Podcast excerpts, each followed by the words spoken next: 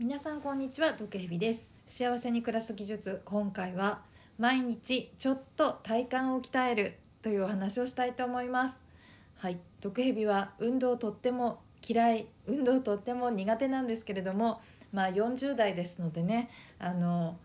体の衰えを感じるお年頃なんでねやっぱり運動はしないといけないなと思ってるんであの通勤片道、まあ、2 3 0分ぐらいなんですけど1日まあ40分から1時間ぐらいは歩くようにしているんですけれども、うんと、歩くのはね有酸素運動とかでいいと思うんですけれどもなんかこう前にテレビでこう体幹を鍛える必要があるとかあとなんか、えーと片足立ちで靴下を履けない人がいるとかそういうのを見たのでなるほど片足で立つと体幹が鍛えられるのかな？ということで、えー、やっていることがありますので、えー、歩いて通勤する他にも体幹を鍛えるのにこれはいいんじゃないかと思うことを紹介したいと思います。それは何かと言いますと、えー、日常生活で、えなるべく片足を上げるようにするっていうことですね。なんかする時に例えばあの時計日がやってるのは靴下を脱ぐ時とかお風呂に入る前に服を脱ぐ時ズボン脱ぐ時とかですね、えーと、片足を上げた状態で脱ぎます。はい。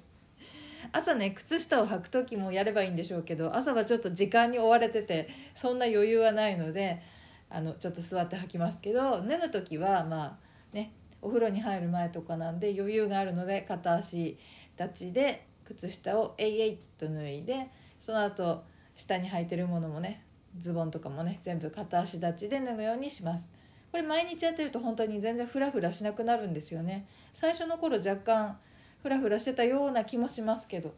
うん、これはやっぱりバランス感覚が鍛えられるんでしょうね。まあ体幹が強くなっているのか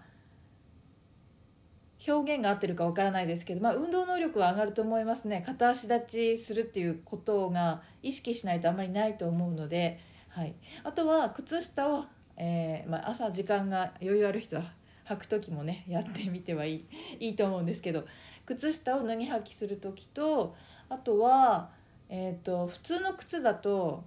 脱ぎ履きする時に特に足上げないんですけどブーツとかね履く時ってあの引っ張って履かなきゃいけないじゃないですか。こうえいってこうスポッと履けないっていうか。そういうブーツとか冬とかはねそういうブーツを履いているので、えー、まずブーツを手に持ってで片足を上げて、えー、片足立ちのまま履くようにしてますね。うん。本当に疲れてる時にやると転びそうになるんでそれはちょっと気をつけてほしいんですけどあの慣れてくると片足でスイスイ履けるのが楽しくなって遊んでるような感じでね靴下脱いだりブーツ履いたりできるので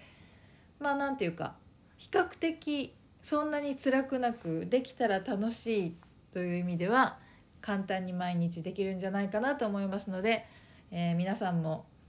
お年頃だな体にキレがないなとか鍛えた方がいいんじゃないかなって思ったらまずは靴下を脱ぐ時ブーツを履く時片足立ちをしてみてはいかがでしょうか？はいそんなわけでね。ちょっとそういう体幹を鍛えるっていうのを調べたらねさらにいい方法がちょっと今ネットであの見つけたのでねあのお伝えしておきますと毒蛇もちょっとやってみようかな明日からって思ったんですけどあの職場とかで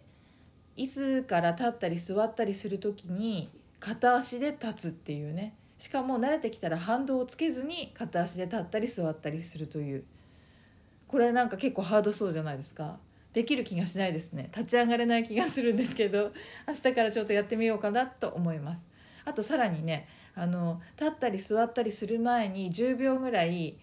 空気椅子っていうんですか。あのあとメールを書く間空気椅子にするとかって書いてましたけどね。まあそういう片足立ちに余裕がある人は座る前にちょっと腰を椅子から浮かせて10秒ぐらい耐えてから座るみたいなね。ことをすると日常がこう急にねハードモードになって。まあでもちょっと血流とかがアップして仕事も能率が上がるかもしれないですよね。そんなわけで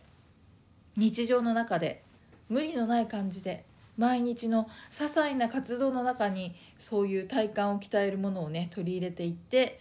えー、キレのある体で毎日を暮らしたいものですね。やっぱりキレがある体があるとね幸せに暮らせますからね。疲れない体って幸せに暮らす基本ですからね。鍛えていきましょう。そんなわけで今日は、えー、体幹を毎日ちょっと鍛えるというお話をしてみました。ではまた。